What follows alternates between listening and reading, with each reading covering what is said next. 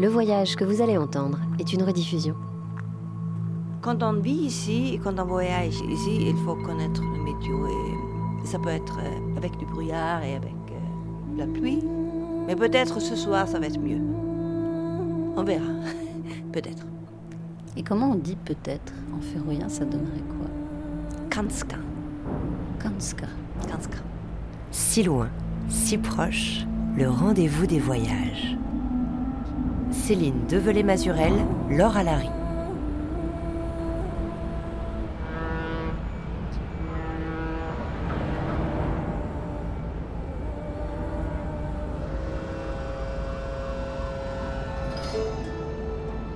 Bonjour à tous.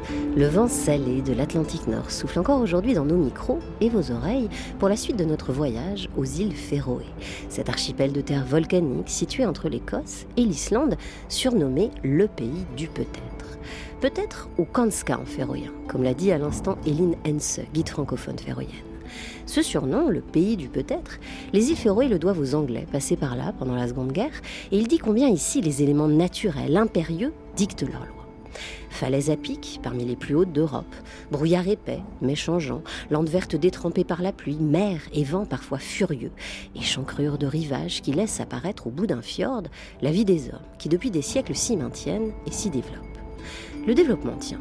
Depuis 20 ans, les Féroïens n'ont que ce mot à la bouche, construisant tunnels sous-marins et infrastructures pour les touristes notamment, affichant aussi un taux de chômage quasi nul, un PIB parmi les plus élevés au monde et une espérance de vie record. Il faut dire que les Féroé, qui ne font pas partie de l'Europe, disposent d'un empire maritime qui a fait leur richesse. Elles dépendent de la couronne danoise mais sont souveraines sur bien des points, notamment sur les quotas de pêche. La mer, c'est elle qui va pour ainsi dire nous porter dans ce second épisode qui débute sur le port de Torshavn, la capitale. Parmi les petits voiliers, les bateaux de pêche, les cargos et les ferries qui relient les îles, avec Finnbjörn Vang, représentant des petites flottes de pêche aux Féroé et homme de la mer.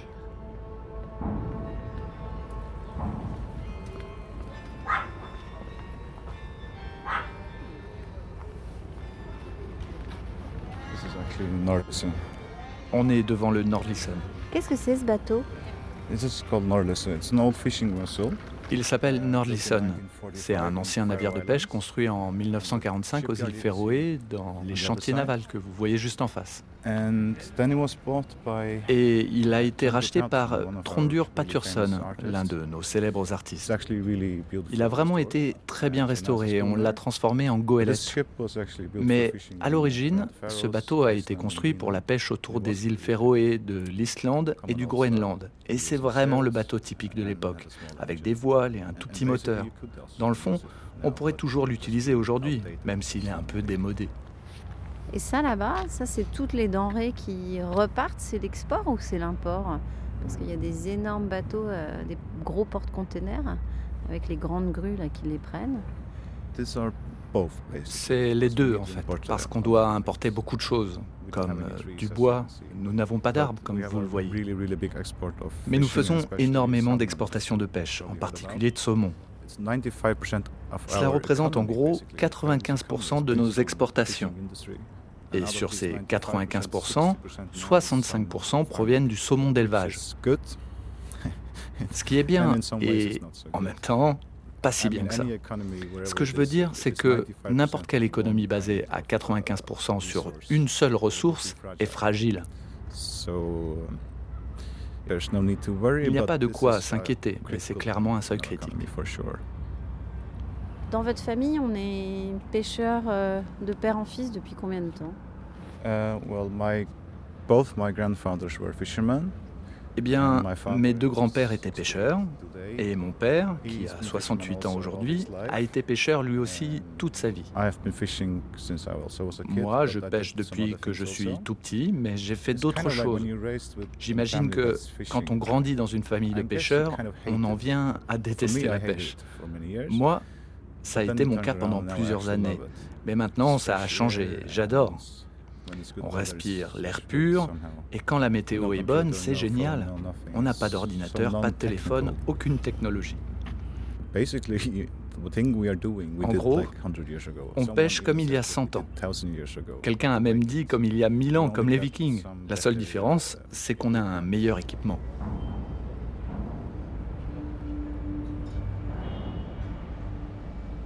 Il y a 18 îles ici et il y a des gens qui habitent dans 17 îles. Alors, il y a seulement une île où il n'y a personne qui vit. Beaucoup des îles euh, du nord euh, sont euh, presque comme une île parce qu'il y a des tunnels sous la mer. Alors, c'est facile de conduire de l'ouest à est. Ça prend seulement une heure et demie et aussi d'aller du sud au nord aussi. Mais il y a aussi des îles où il faut aller avec un bateau ou avec l'hélicoptère. Alors, euh, le gouvernement ici veut que c'est possible d'habiter partout, même dans les petites îles. Alors, par exemple, il y a une île qui s'appelle Stora Duimon, la Grande Duimon.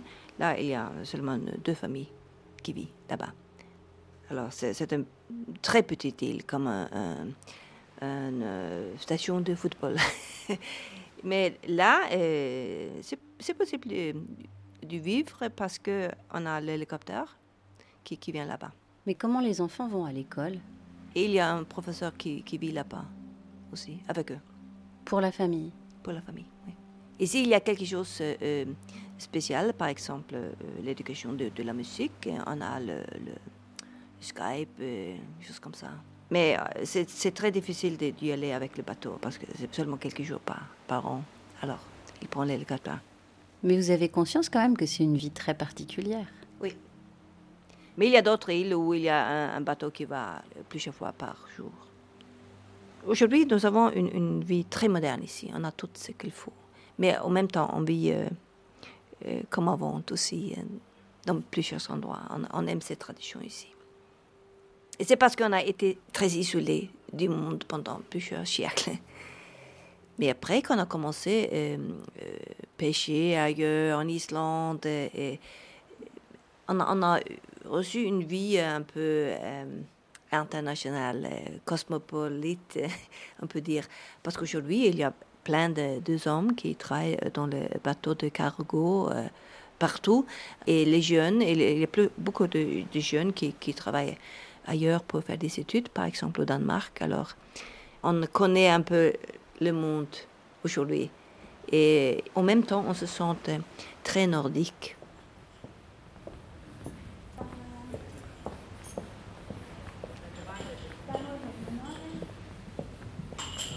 Kan jeg få et klart svar? Hadlan, ok? Ja. Alors Gun, vous parlez avec euh, votre équipe là, de la Nordic House en quelle langue? Uh, now I was speaking in, um, Norwegian and Là, je parlais en norvégien et ils m'ont répondu en féroïen. Et un de mes collègues vient de Finlande, donc il parle un genre de mix scandinave.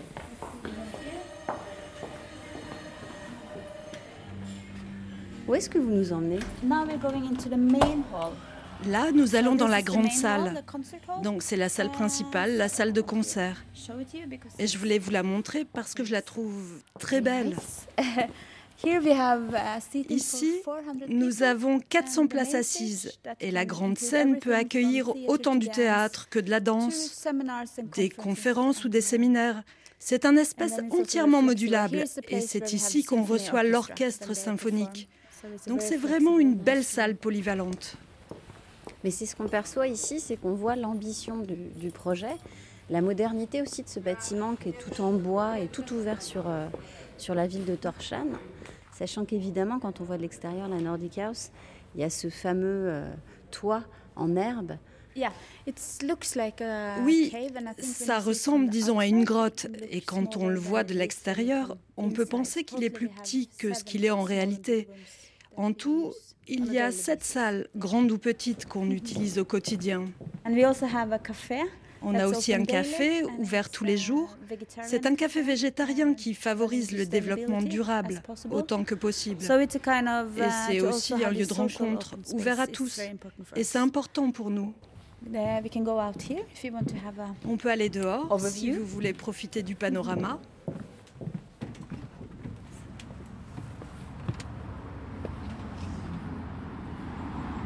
Là, ce qu'on peut voir, euh, ça c'est Nolsoy, c'est ça L'autre île qui est en face de Torshavn Yes, it's Nolsoy that you can see. Oui, c'est Nolsoy que vous voyez. C'est l'île la plus proche. Elle est à 20 minutes du port en ferry. L'embarcadère est dans le centre-ville, là où se trouvent tous les cafés. Mais là, vous voyez Hevik. C'est la baie idéale pour les bains de mer, si ça vous tente. L'eau n'est pas très chaude, mais beaucoup de gens s'y baignent. Et on a aussi un musée en plein air ici. Et alors, ce qu'on perçoit ici, depuis ici, depuis la Nordic House, c'est euh, comment la ville se développe de plus en plus. Il y a de plus en plus de bâtiments qui sont hauts. Parce que là, il y a toutes les maisons un peu plus anciennes, qui sont des petites maisons de toutes les couleurs, ocre, noir, beaucoup. Euh, mais aussi, là, il y a tous ces bâtiments qu'on. Yeah, it's uh, expanding. oui, la ville s'étend. Mais c'est comme partout ailleurs, l'immobilier est un problème. Donc ça construit. Il y a aussi deux nouveaux hôtels qui ont ouvert dernièrement et il y a aussi pas mal de logements. Mais c'est un mélange de petites maisons en bois et d'architecture plus moderne. Mais c'est vrai, la ville s'agrandit. Située sur les hauteurs de Torshan, la Nordic House et son architecture de verre, d'acier et de tourbe semblent veiller sur la capitale, où le mode de vie urbain et moderne, comme les immeubles, gagne du terrain. Ce lieu inauguré en 1983 est une institution majeure des îles Féroé, un instrument de coopération aussi avec les voisins nordiques. Et avec son bâtiment emblématique, sa programmation ambitieuse, la Nordic House incarne parfaitement cette synthèse subtile que l'archipel cherche à opérer entre tradition, élan de modernité et ouverture sur le monde. Gunnernes, qui m'y a guidée, est norvégienne. Elle a 46 ans et depuis 2018, elle dirige ce lieu. Avant, elle travaillait dans une structure jumelle, la Nordic House d'Islande, mais en arrivant au Féroé, elle est passée capitaine de ce navire amiral de la culture. I actually didn't kind of think about au début, je ne pensais pas du tout à l'endroit où j'allais atterrir, mais plutôt à ce que j'allais y faire. C'est après coup que j'ai compris que je m'installais dans un tout petit endroit, avec beaucoup d'îles et une langue bien spécifique. Donc au début, j'avais un peu peur de m'ennuyer, surtout que j'arrivais de Reykjavik, qui est vraiment une métropole. Mais je crois que chaque capitale a sa propre vibration, et c'est plus grand que ce qu'il n'y paraît. Torshan est la plus petite capitale au monde. Bien sûr, il n'y a que 20 000 habitants dans le centre-ville, mais j'ai vraiment été surprise par son dynamisme. Nous avons de très bons cafés, nous avons des galeries d'art, nous avons une grande salle de concert. En tant qu'actrice culturelle, je ne peux pas tout faire tellement il y a de projections, de concerts, de débats, d'expositions chaque jour. Donc c'est vraiment impressionnant tout ce qu'on arrive à programmer ici. C'est une petite ville, mais c'est aussi, on a l'impression, une ville nouvelle. La ville en tant que telle n'est pas récente, mais en tout cas, ce visage euh, de capitale qui bouge, euh, le fait d'avoir des cafés, des restaurants, ça c'est nouveau, finalement. En tout cas, c'est assez récent dans l'histoire euh, de la ville. Oui, cela se développe. C'est encore très courant de manger à la maison et de recevoir chez soi. Mais nous avons de très belles adresses de restaurants.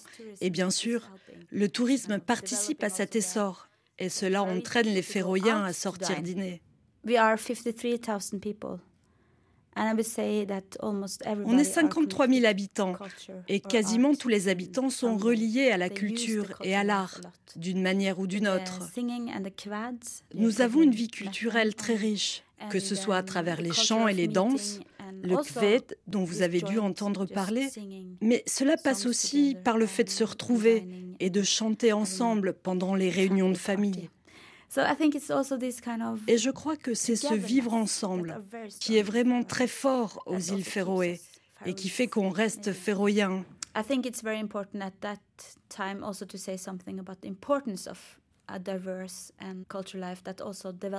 Mais il faut aussi souligner l'importance et la diversité de la scène culturelle émergente.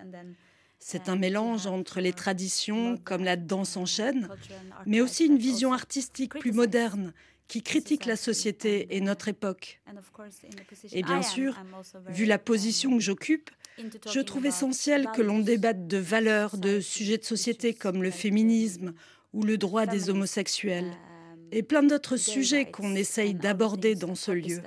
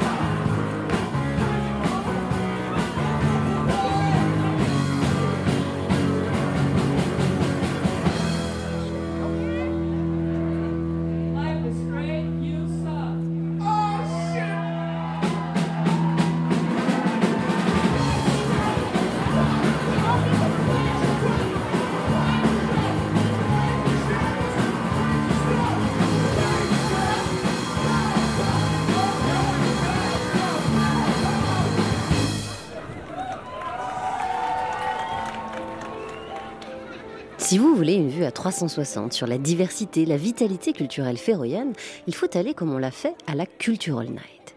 Chaque année, en juin jusqu'à tard, dans la nuit, jamais très noire à cette période de l'année, les rues de la capitale sont investies par les artistes, les musiciens et tous les lieux culturels sont ouverts. Et pour ce qui est de la musique, un lieu fait office d'épicentre et d'agitateur culturel historique, et il a pignon sur rue, dans le centre. De l'extérieur, on pourrait croire qu'il s'agit d'un simple disquaire. Mais à l'intérieur, on plonge dans un océan de musique et de son. D'ailleurs, ce lieu, ce label créé en 1977, s'est choisi pour nom et emblème la vague.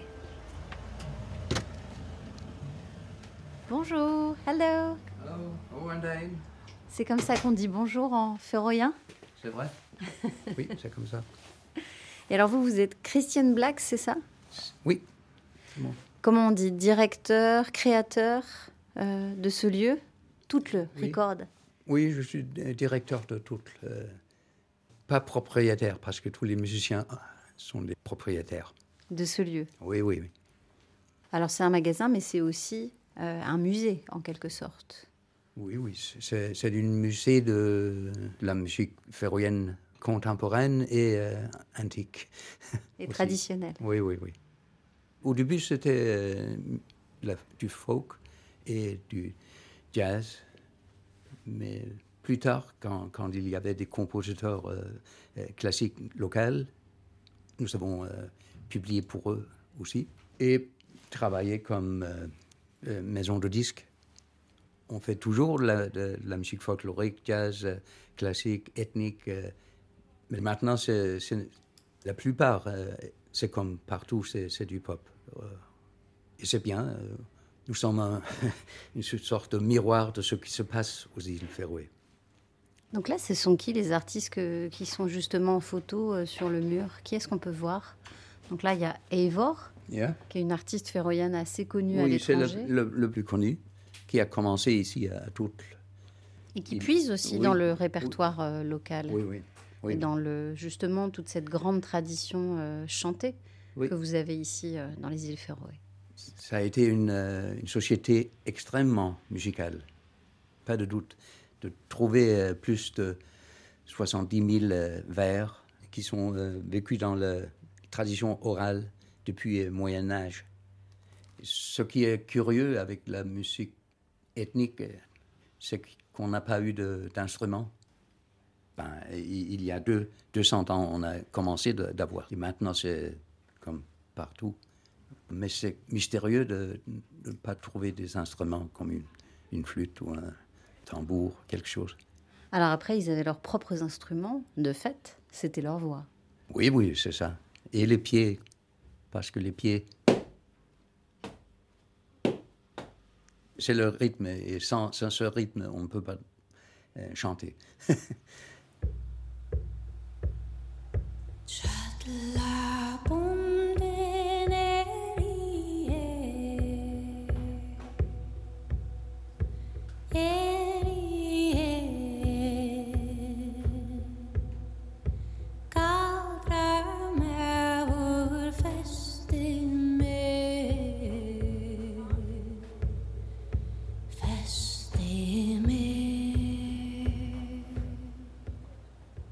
suis venu ici pour euh, travailler comme euh, professeur euh, au lycée, surtout pour, pour la musique. Et je ne connaissais pas les îles Féroé avant. Je connaissais le, Groenland et mon idée c'était d'aller une année en Groenland et enseigner. Mais on n'avait pas la musique au lycée à ce temps-là. Et je suis venu ici par intérêt de, du Nord. Et euh, je suis resté parce que c'était une société toujours euh, très, très intéressante et m'a donné personnellement beaucoup et des possibilités. Moi, j'ai travaillé avec des musiciens de Sibérie, de Argentine, de l'Afrique du Sud, de Groenland. C'est euh, vraiment pas isolé ici, mais c'est un village. Mais je crois que c'est euh, William Heinesen qui disait que c'était le nombril du monde. Oui, c'est ça. Mais en même temps, il a dit c'est comme une petite euh, grain de, de, sable sur la grande piste de danse. Oui. Nous savons que nous sommes seulement une petite grain de, de sable. Il fait beaucoup de musique euh, de nature. J'ai utilisé les, les, sons de l'eau, de, de, vent, de, de pierres qui tombent. Ça m'a intéressé toujours. Et surtout ici parce qu'on entend de l'eau dans les montagnes toujours, et euh, de la mer aussi, et du vent.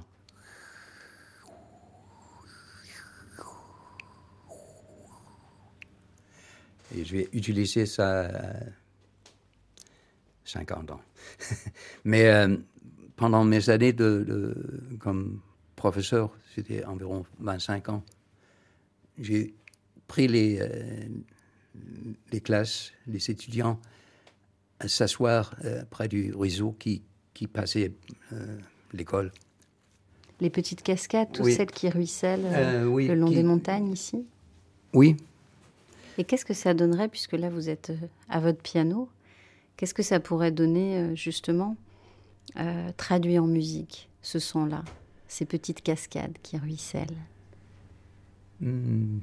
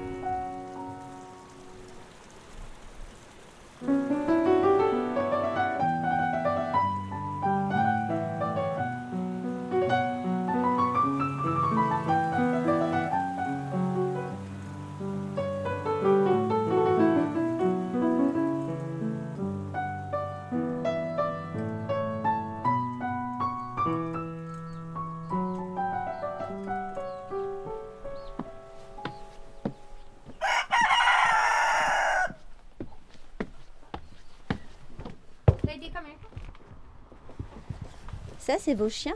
Yeah, both. Oui, les deux. C'est quoi ça? C'est des chiens de berger, non? Both of them are sheepdogs. Oui, les deux sont des chiens de berger, des chiens de travail.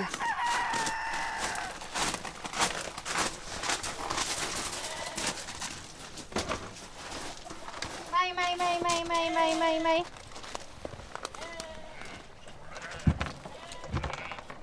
Come, allez. Ah là, ils accourent. hein. Yeah. They know Oui, me, so they think they're ils me connaissent, donc ils pensent qu'ils vont avoir une friandise. Et alors, vous en avez combien comme ça, des moutons, Harriet? Uh, we have 75 ewes, On a plus 75 brebis 75 et lambs, 75 agneaux. 150. Et alors, ces moutons-là, c'est des moutons euh, qui sont pour la consommation ou pour la laine? Quel est l'usage exactement?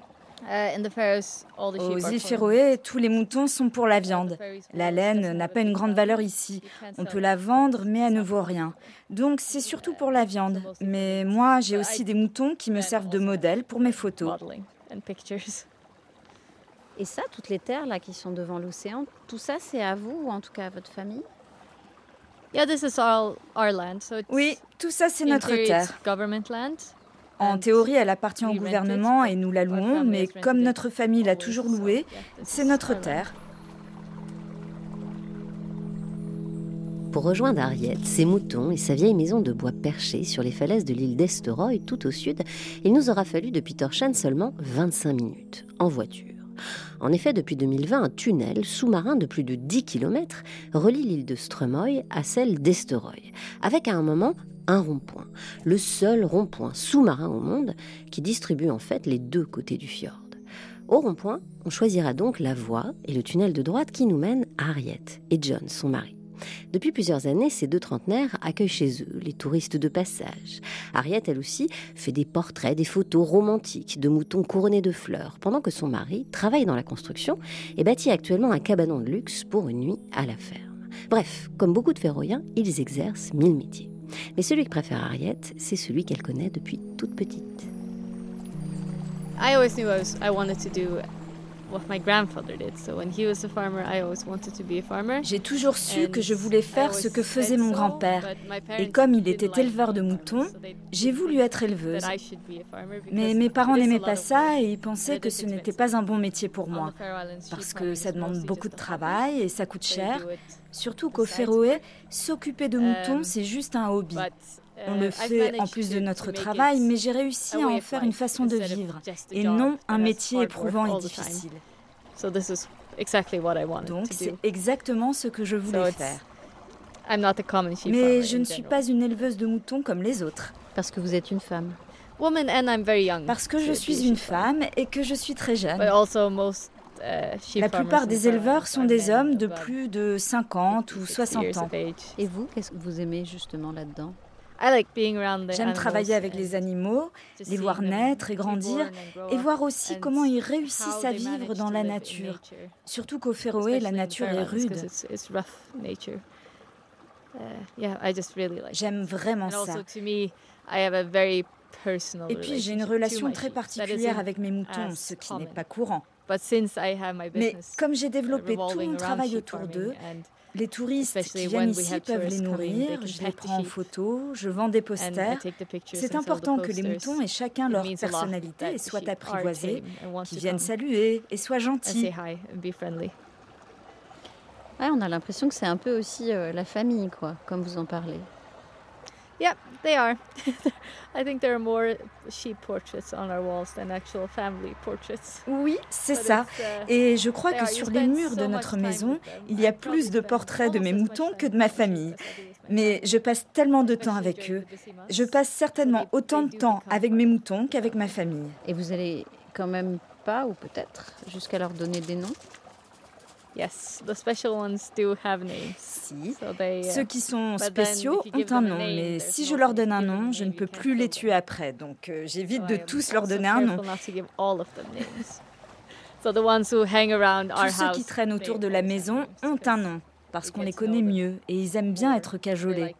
Mais bien sûr, on, on a un quota parce que nous ne pouvons pas garder plus de 75 moutons pendant l'hiver. Et pourquoi vous avez le droit d'en avoir que 75 Um, c'est une vieille loi. Ça dépend de la taille du terrain qu'on a. Il y a un nombre maximum au mètre carré.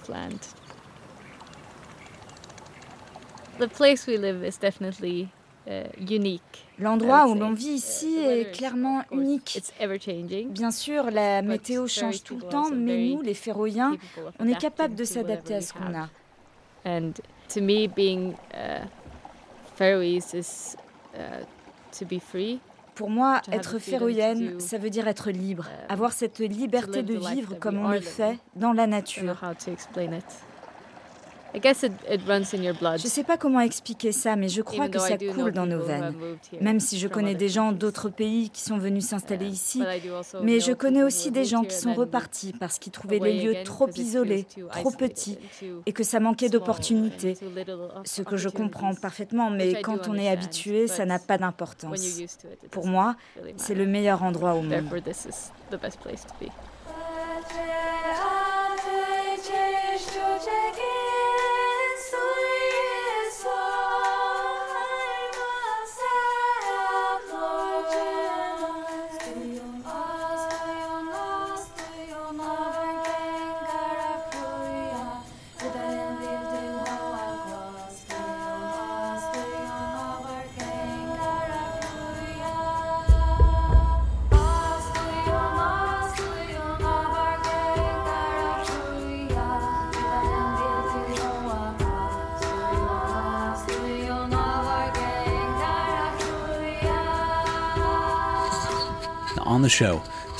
Et maintenant, Stella Zakariasen, une féroïenne d'origine sri-lankaise, interroge ceux qui ont immigré aux îles Féroé. Hello, hello, hello, and welcome to Home and Away. I am Stella Zakariasen, and you are listening to FM1. Si loin, si proche, tous les voyages sont sur RFI.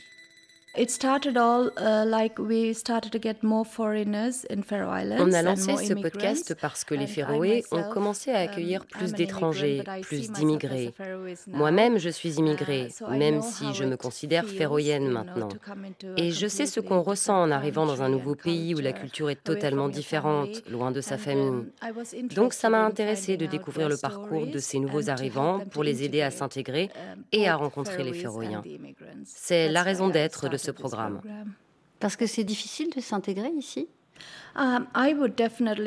Je dirais que oui, c'est indéniable, même si, bien sûr, je ne peux pas parler pour tout le monde. Mais c'est principalement à cause de la langue et du fait que c'est une toute petite société.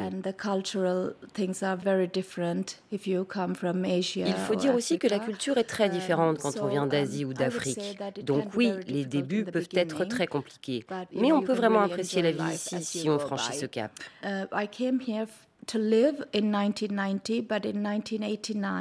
Moi, je me suis um, installée ici en 1990, mais en 1989, j'avais fait un premier voyage avec ma mère pour rencontrer la famille de mon mari et découvrir l'endroit. Et ma première impression des îles Féroé a été ce que tous les gens disent en arrivant à quel point les paysages sont beaux, la nature incroyable, les petites maisons colorées, tout me paraissait formidable. Quand on reste juste quelques jours, on ne voit que le bon côté des choses. Quand je me suis mariée et que je suis revenue, bien sûr, le pays est formidable, mais pour moi, ça a été un vrai choc culturel. J'ai pleuré um, pendant des mois parce que je ne me sentais pas à ma place, en grande uh, partie à cause de la langue. C'est pour ça que j'insiste sur l'apprentissage du féroïen.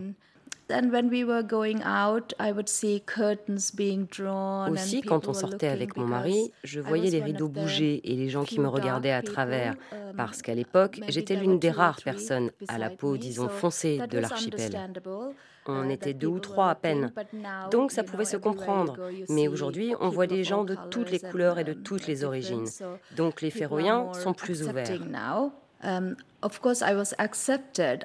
Bien sûr que j'ai été acceptée et que je me suis sentie acceptée. Mais c'est vraiment à partir du moment où j'ai appris la langue, où j'ai eu mes enfants qui sont allés à l'école, que j'ai travaillé, que tout est devenu plus simple et que j'ai pu me sentir appartenir à cette société.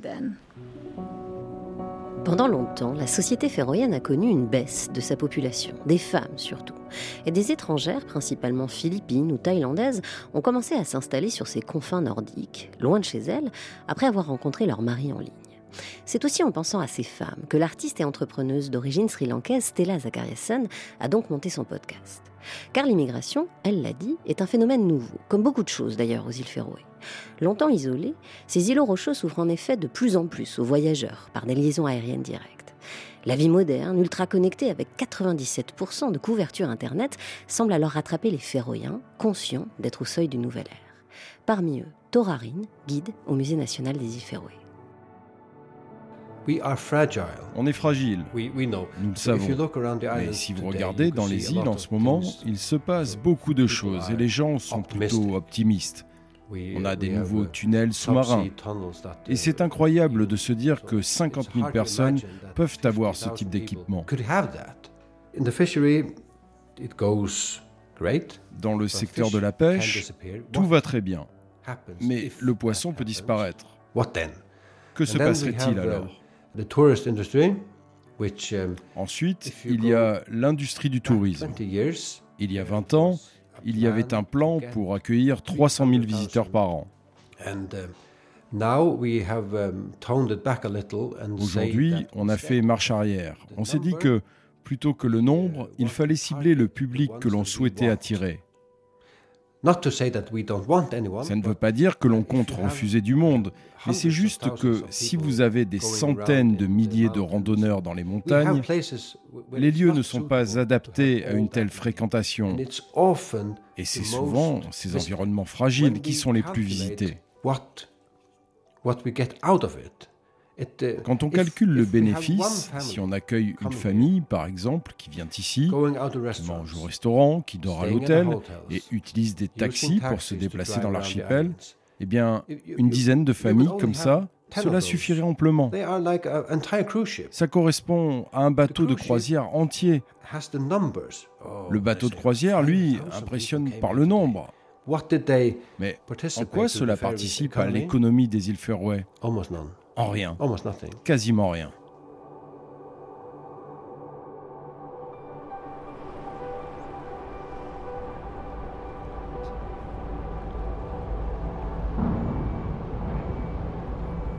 Fair violence have also changed a lot, just mentally or culturally. Les îles Féroé ont à bien des égards tellement changé sur le plan moral et culturel que, bien sûr, ça va toucher l'industrie de la pêche. Et c'est quelque chose auquel on doit réfléchir. Parce que c'est difficile de revenir aux fondamentaux quand on s'en est éloigné. Donc, j'imagine qu'on va de plus en plus abandonner la pêche traditionnelle. Mais tant qu'on garde les petits bateaux et ce savoir-faire, ça ira il y a de moins en moins de demandes pour ces bateaux.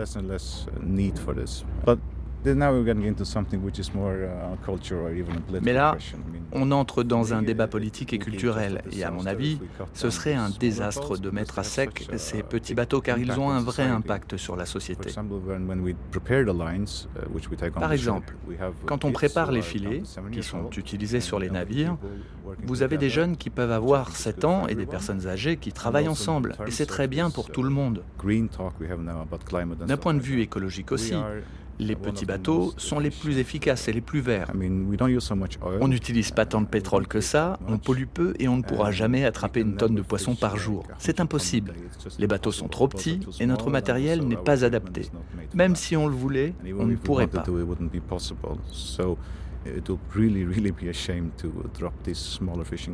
Donc ce serait vraiment dommage d'abandonner ces navires, car leur disparition signifierait aussi la perte d'une part de notre histoire, qui est aussi, à mon sens, une part de notre identité. Je ne vois pas pourquoi on court comme ça après le changement. Quand on se précipite, on ne prend pas le temps de parler et toutes les querelles et les incompréhensions apparaissent. Alors que si on s'assied, que l'on réfléchit et discute, on peut trouver des solutions ensemble. Peut-être pas tous les problèmes, mais une bonne partie.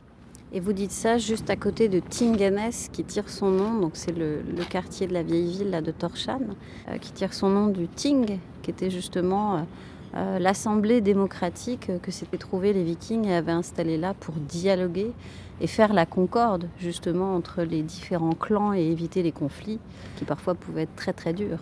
Ils devaient poser les armes en cercle lorsqu'ils entraient au Parlement.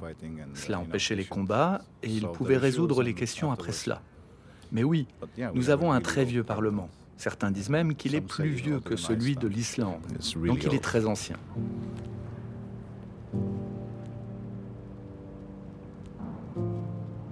Toujours, régulièrement, on a des discussions sur le, le bien et le mal dans l'industrie du pétrole, dans le tourisme, les tunnels qui remplacent les ferries.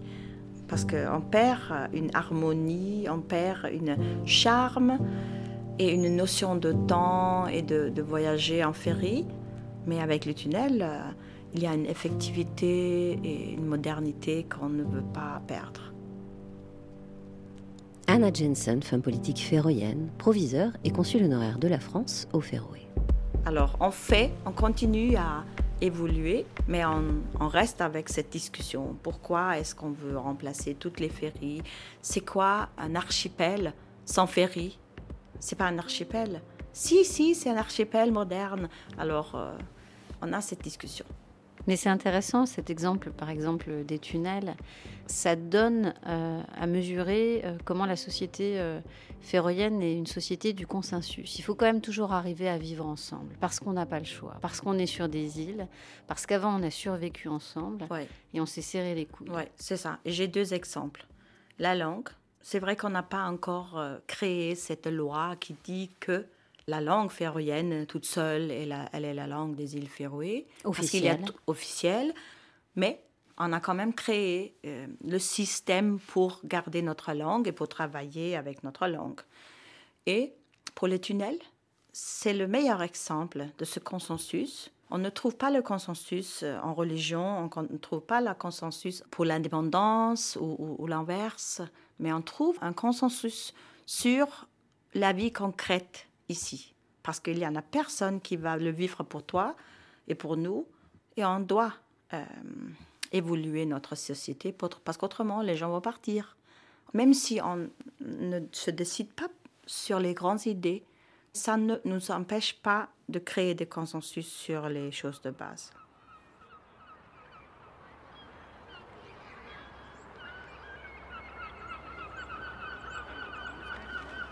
Où est-ce qu'on va pour rejoindre euh, la mer, la Greta? On est juste à côté de la mer ou de la plage. Mais bon, ça fait un peu tropical. On va dire que c'est la mer. On est à quelques minutes de ma maison. Et c'est là qu'on va nager avec mon club tous les jours.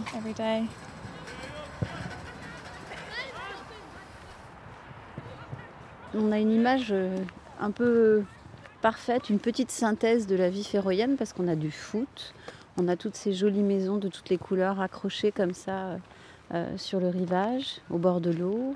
On a ces îles au loin aussi. Euh, et puis on a ce petit port de pêche. Qu'est-ce que c'est les îles qu'on a en face de nous? I think that's je crois que c'est Stremoy, mais je ne suis pas sûre. On peut voir pas mal d'îles ici. J'adore apercevoir le doigt de la sorcière, Trollkafinger, quand on longe la côte en voiture, et Coltour, qui est une île magnifique. Donc on est en quelque sorte enveloppé par les îles quand on est dans l'eau ici. Comment dit votre nom, Greta? Greta Greta Svaberbeck, en féroïen, ou en anglais, oui. Greta. Greta.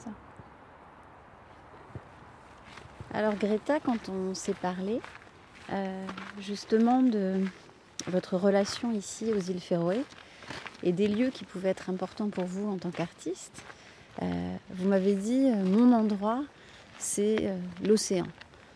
Pourquoi? Pour plein de raisons. Déjà, presque tous les villages au Féroé sont au bord de la mer. Et puis aussi parce que c'est une immense piscine que nous avons.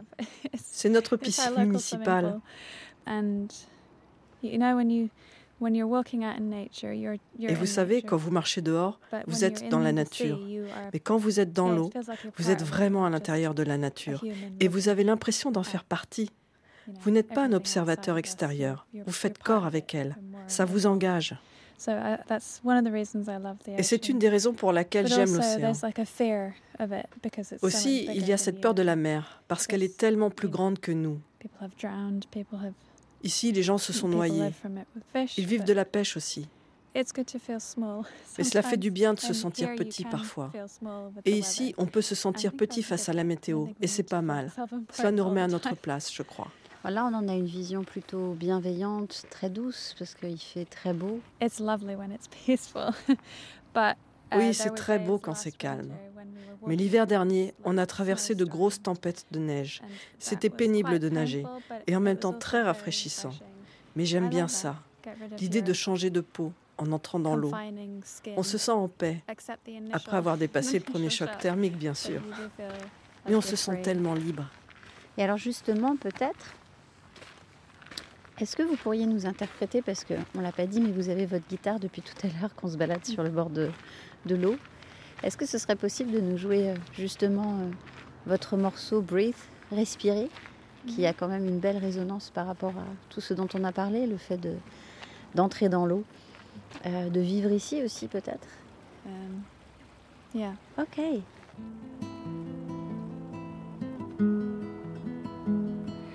Breathe.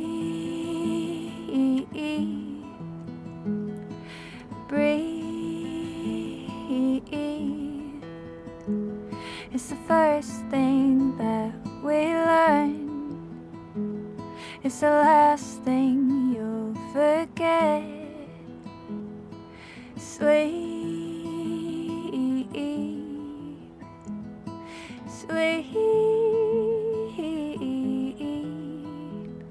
It's a place we like to know. It's the last place that we go.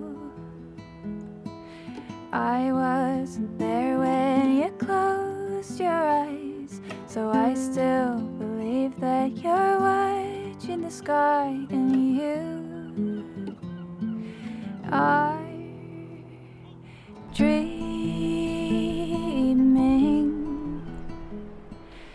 je vais en Europe, que j'aime beaucoup, et je ne vois pas la mer, il y a un manque en moi. Alors de vivre au bord de la mer, c'est fondamental pour moi et je m'imagine pour euh, tous mes compatriotes. On vit et on se trouve euh, dans l'océan. Il ne faut pas l'oublier, même si la société sur Terre est tellement intéressant. C'est plus intéressant d'aller à l'université étudier quelque chose de très théorique et c'est très très bien qu'on a de la recherche en, santé, de la recherche en égalité et en quoi que ce soit. Mais il faut une partie de la population qui travaille euh, dans les métiers qui sont liés à la mer. Alors là, il y a aussi un, un défi de les rappeler que la mer est tellement importante pour nos finances, pour notre vie. Mais vous restez des îles. Hein on reste des îles, oui. Et de transmettre ça aux jeunes, toute l'histoire autour de la mer. Mes grands-pères et arrière-grands-pères, leur construction de bateaux, leur euh, pêche ici et en Islande, ceux qui sont perdus dans ma famille euh, en mer, leurs femmes, leurs enfants, leurs parents, toute cette histoire, euh, c'est très, euh, c'est une chose que, à, laquelle je pense euh, beaucoup. Et je vis avec ça. Et je pense que ça, c'est un exemple d'un féroïen et d'une féroïenne.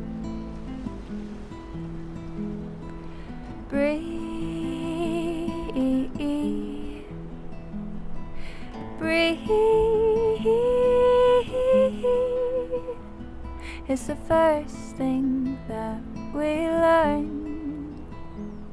It's the last thing you'll forget.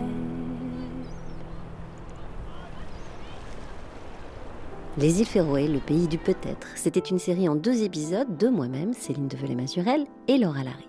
Merci à Laure, merci à tous les Féroïens qui nous ont guidés à travers leur pays, ces îles, ces falaises, ces cascades et toute cette nature musicienne, à la fois forte et fragiles. Merci aussi aux voix de traduction, à la documentation écrite et au labo RFI de Xavier Gibert pour le soutien technique. Cette émission a été réalisée grâce au concours de Visit Ferry et Visit Denmark. À la semaine prochaine pour d'autres voyages, si loin, si proches.